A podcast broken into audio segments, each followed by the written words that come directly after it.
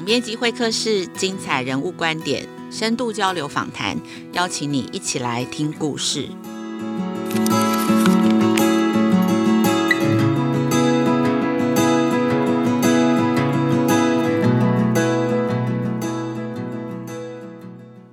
大家最近好吗？我是雅慧。今天是六月六号，台北市跟多数县市的中小学刚刚经历两周的停课。本周起，学校都陆续实体开学，但可能还是有蛮多的学生跟家长还有老师在家工作跟在家上学。我想这样子混成的生活，其实大家已经开始哦，渐渐的习惯了。那其实看新闻哦，本周开始哦，日本好像宣示要开放边境了。台湾的疫情仍然让人担心的状况下，这个暑假大家可以怎么规划？然后开学以后，所谓跟病毒共存的生活跟学习又会是什么样的情景哦？今天总编辑会客室邀请了一位亲子天下的老朋友陈巧英 Anita。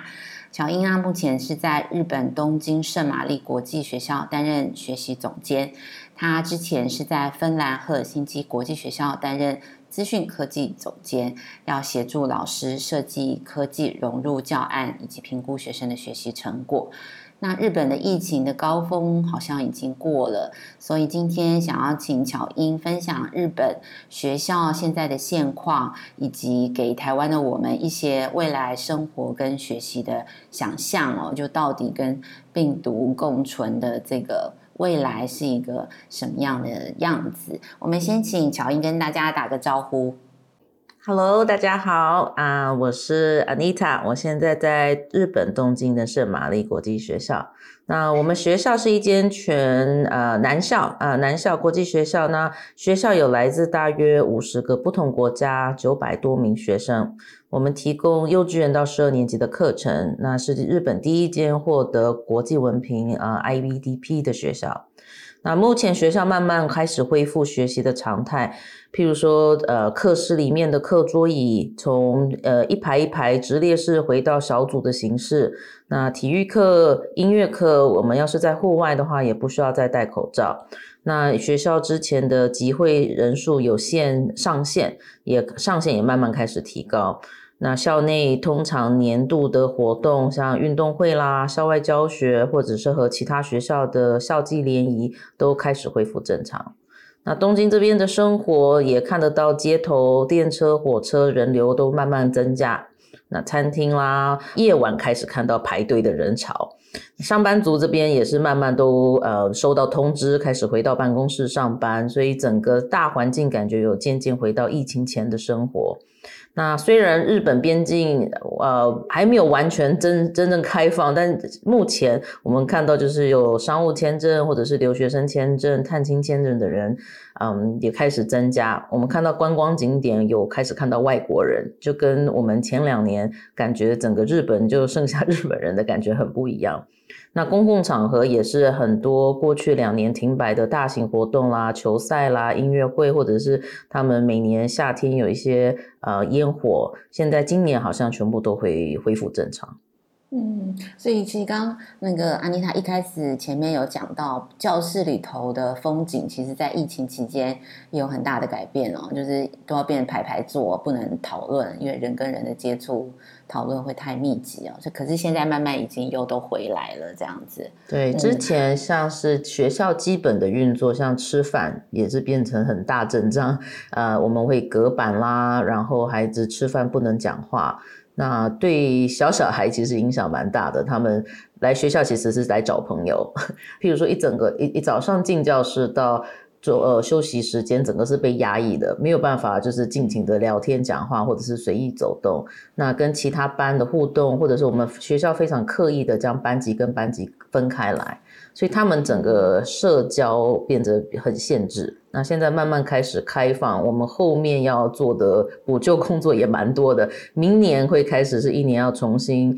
嗯教孩子怎么去呃社交、交朋友、团体生活。明年就是明年啊，现在是六月了，暑假了。九月开学的一个大挑战是教孩子怎么社交。对，因为像我们男校来说，要是孩子真的是遵守我们所有的。呃，那叫呃，我们希望孩子不要少跟人家接触。我们男校的孩子已经两年没见过女孩子了，真的，要是家里没有没有那个姐妹或者是邻居，有没有亲戚？其实就算亲戚或者是邻居，我们都请请他们尽量不要就是接触嘛。已经两年了，那就是性别上来说的话，对单一单一性别的学校也蛮严重的。对，嗯，所以你们看到什么什么问题？所以尤其是小小小孩，就是他是很容易被。怎么讲？被环境啊，然后被学校影响的，所以过去这两年的生活，就是他们必须时时刻刻跟别人保持距离，吃饭不可以讲话，上课不可以讨论。所以你们是真的站在学校老师跟行政的立场，是有看到这是需要重新，有点像暖机，重新来教，是吗？对，因为像我们说的社交情绪这些，你会看到呃小孩子。那叫什么犯错，或者是那种呃打架，或者是吵架，那个那个次数越来越多，因为一直被压抑嘛。那压抑压抑到了呃休息时间、吃饭时间，他们可以到操场去的时候，我们就发现很多肢体的冲突。隔着口罩，其实孩子很难去感受其他人的情绪，或者是去读那个表情啦，所以沟通上也会很多问题。那尤其是。小一点的孩子，他们还在学习，嗯，就是中间的冲突蛮多的。我们发现跟以前来比的话，嗯、尤其是小小小孩，我会说大概一年级、二年级、三年级小学的孩子，老师还是要回来，就是把孩子带在一起，然后要给他们再一次机会，怎么去沟通。然后就如果有肢体冲突的话，也是同理心 不一样的方法去看哦。嗯，就就这个，我觉得这个对台湾来讲还。比较难体会，因为毕竟台湾断断续续停课时间没那么长，可能影响还没那么大。那只是说，我们看到很多国际的教育论坛，就是 SEL 这个情绪教育变成一个关键字哦。不过刚刚听你这样讲，就觉得很具体哦。这或许也是台湾之后要关注的议题哦。那但是接着我想先请问，我呃现在就是还蛮好奇的，就是因为小英在呃。日本的这个学校服务之前，其实是在芬兰赫尔辛基国际学校担任资讯科技总监哦。然后，其实你是在大概疫情最紧张的这个期间，然后你又呃刚好来移到日本来工作。然后在日本也经历过东京奥运哦，那时候其实日本整个疫情也都还蛮严重的。然后在疫情当中，你自己在担任学校的老师，然后也担任这个行政支持的。这个位置，然后你自己觉得这几年下来印象最深刻的事情是什么？就是关于学校的改变、教学的改变这方面。印象最深，可能就是我们学呃学校来说，每一天碰到的挑战是都是前所未有的，就是不是说，哎，我今年从事教育工作二十多年，我可以用以前的经验来解决问题。然后疫情期间，很多时候大部分学校做的决定可能是比较违背我们一贯的教育信信念，像刚刚提到，我们不鼓励合作啦、互动啦，或者是交流。那老师的教学法被迫要。整个大改变，除了就是实实体上课或者是线上上课，都是老师以前没有受过训的，或者是完全没有经验的，就算呃，就全部老师感觉是回到零的感觉，倒是重新摸索。那我的那个时间点可能比较。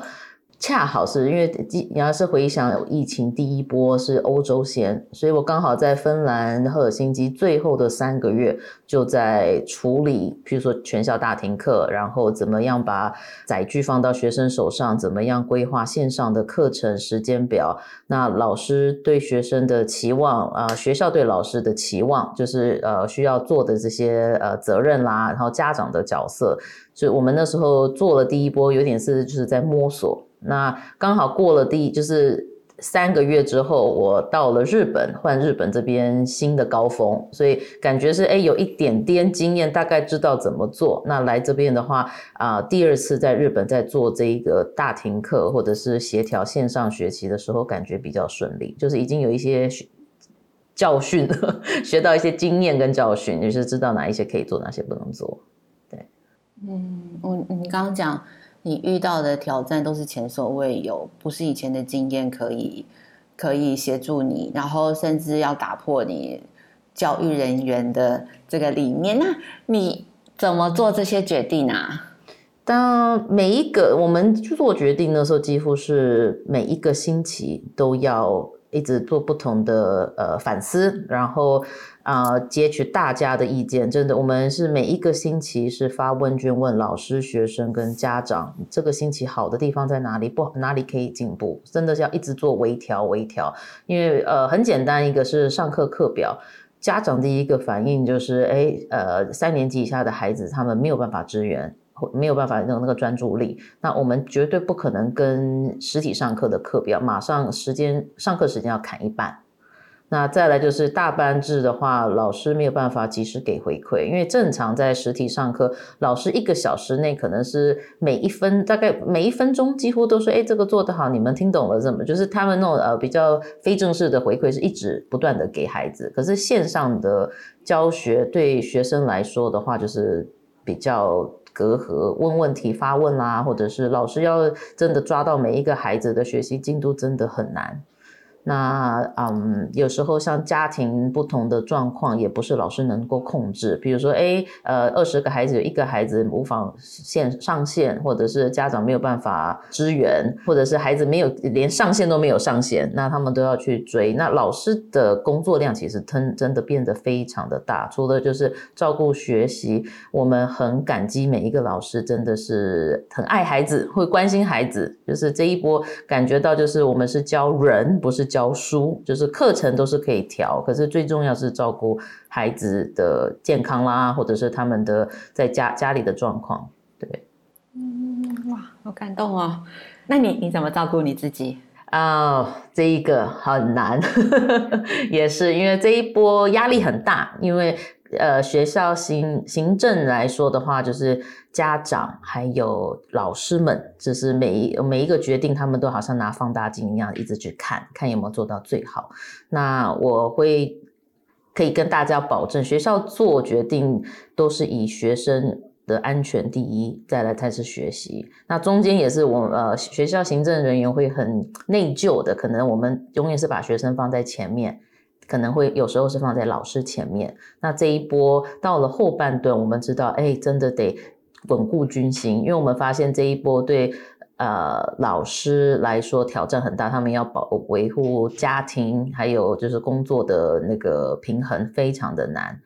那感觉就是要一体，呵 呵真的大家要将心比心，要大家呃互相照顾，对。辛苦了，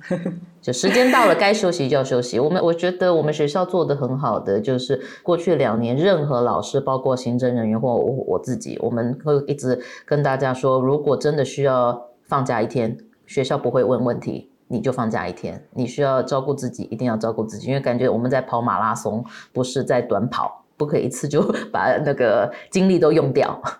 嗯没错，那你你自己的角色哦，因为你之前是做科技总监嘛，就是协助所有的老师怎么样在课程中呃融入跟运用这个数位科技。但是这个疫情一来，就是其实就很强迫，就是每每一个课程就是都必须用科技的，就是用数位的方式来上课。那刚好你的角色又转到现在，其实你你新的在日本的这角色是课程跟学习的总监哦。那现在学校这这种。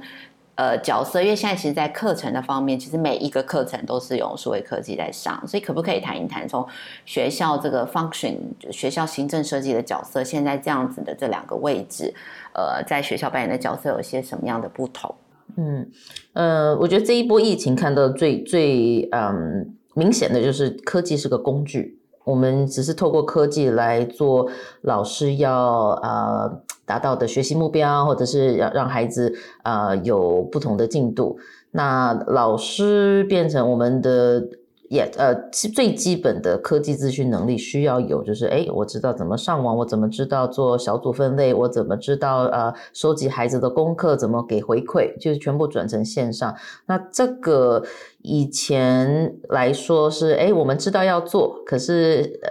练习的机会不多，因为我们从来没有试过像这样子大型的停课或者长时间的停课。老师可能是趁着这一波，就是把整个数位数位的。技能，呃，自己的基本的这个能力就是整个提高起来，然后也是就是透过看到不同老师做不同的呃线上的教法，就是有时候是老师创作自己创作，或者是用其他啊、老师现有的资源，或者线上线线上资源现在非常的丰富，就这一波可能让老师看到线上的资源有多少。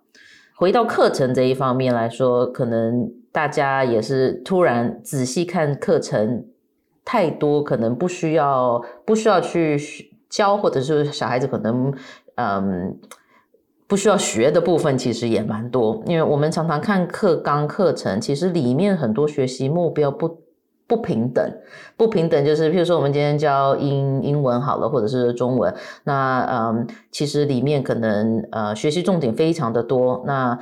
啊、我们给一个例子，我们可能要教标点符号，啊、呃，标点符号一定要教，可是不一定我们要做评量。所以这一波可能就是老师变成非常的努力去挑一些呃最重要的、最值得教的东西，然后就是要要，因为时间上来说的话，我们损失了很多宝贵的课程时间。长期来说，我们两年过去两年，可能真正实体教老师教可能教一年，学生真的学到可能只有学半年。那后面就是会影响到后面很多后面的衔接。所以这个是比较比较比较暂时比较大的挑战，后面怎么样确保孩子学到的是老师教的，因为不太不太不太一样，真的有学习落差的问题哈。呃，刚刚这边也还想问的就是说，那像现在学校里头还是有这个科技总监这样的位置嘛？就是感觉现在应该是每一个老师都需要科技能力了，还是说科技总监这个工作会？更重要，就他在学校的角色会是什么？然后是作为学校课程的总监，现在又会需要要去兼顾这个科技带来的冲击，就是从学校这个行政跟领导的角色来看。它怎么转变？嗯，科技资讯这一块，在学校来说，其实已已经有一波，就是哎，尽量有资源老师的在职培训，或者是科技总监的角色，其实是去看三年、五年这些呃，要怎么样给老师培训，然后会期望孩子的能力到哪里，然后去做一些硬体设备的安排。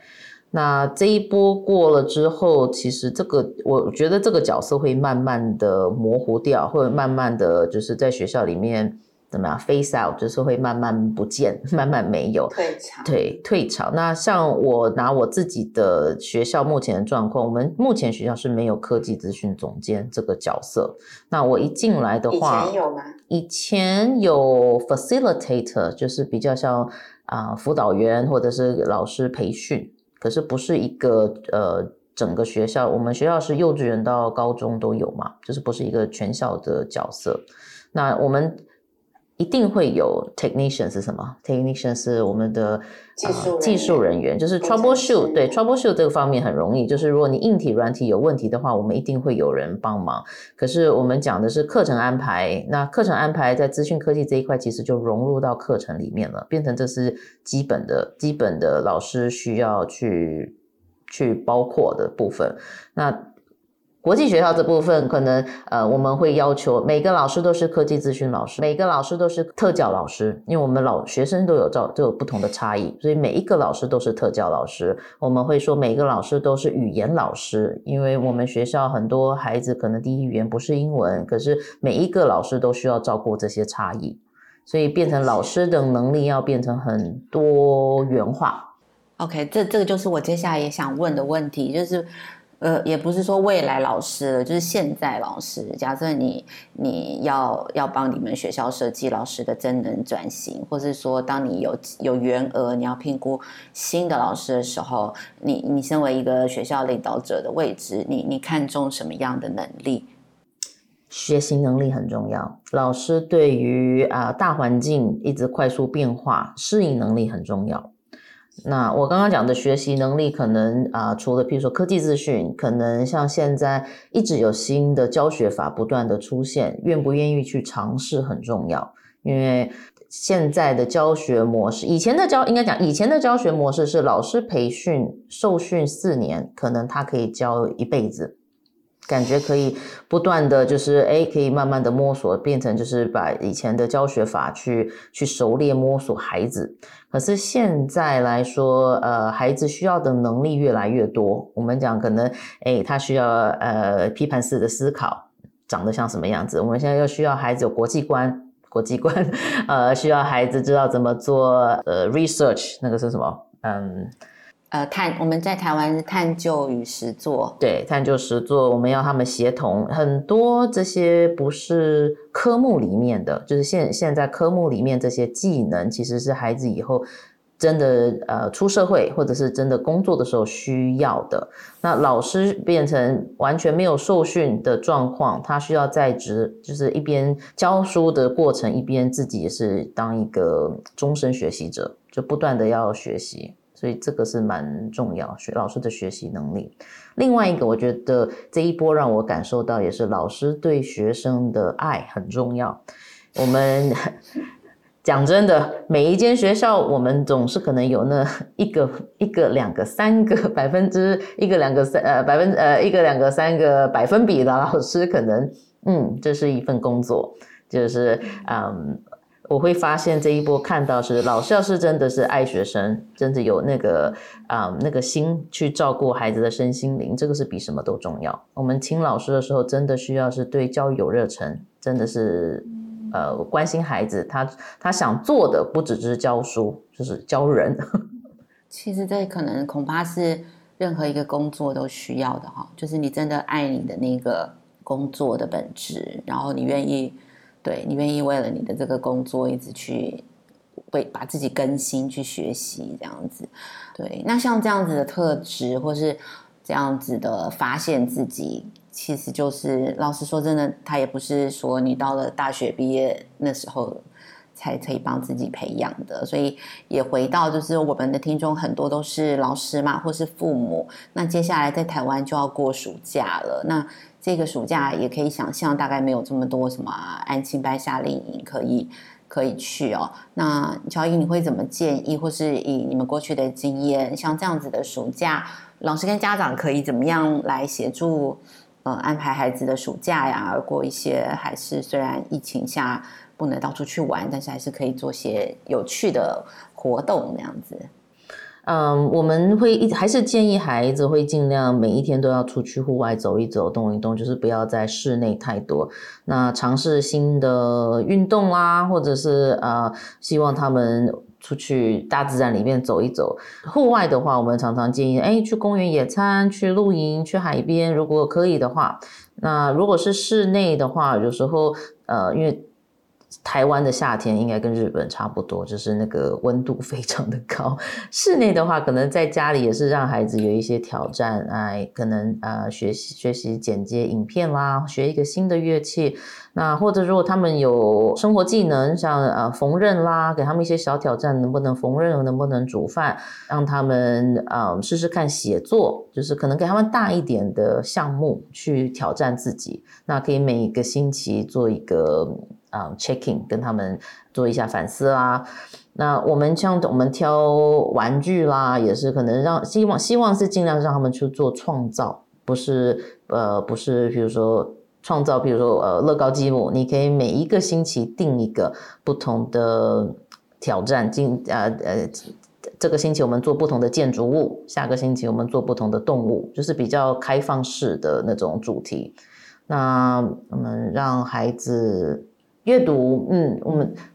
非常鼓励大量的阅读，因为孩子可以透过阅读，嗯，就是很多的反思，或者是呃看到不同的世界。那我们谈到阅读，可能不是给呃一个一个书单，对，我们可能也也是做挑战的方式，哎哎，请找一个关于爱的故事。啊，或者是请他们找一个主人公是女性的，或者是啊，请他们找一个是关于骑士的故事，就是让啊找一些主题。那孩子当他们在这个过程去找书的时候，其实就是会看到更更多不同的种类，或者请他们做一个大的，呃，刚刚说的那个探究式，就是呃做中学的那一种 project。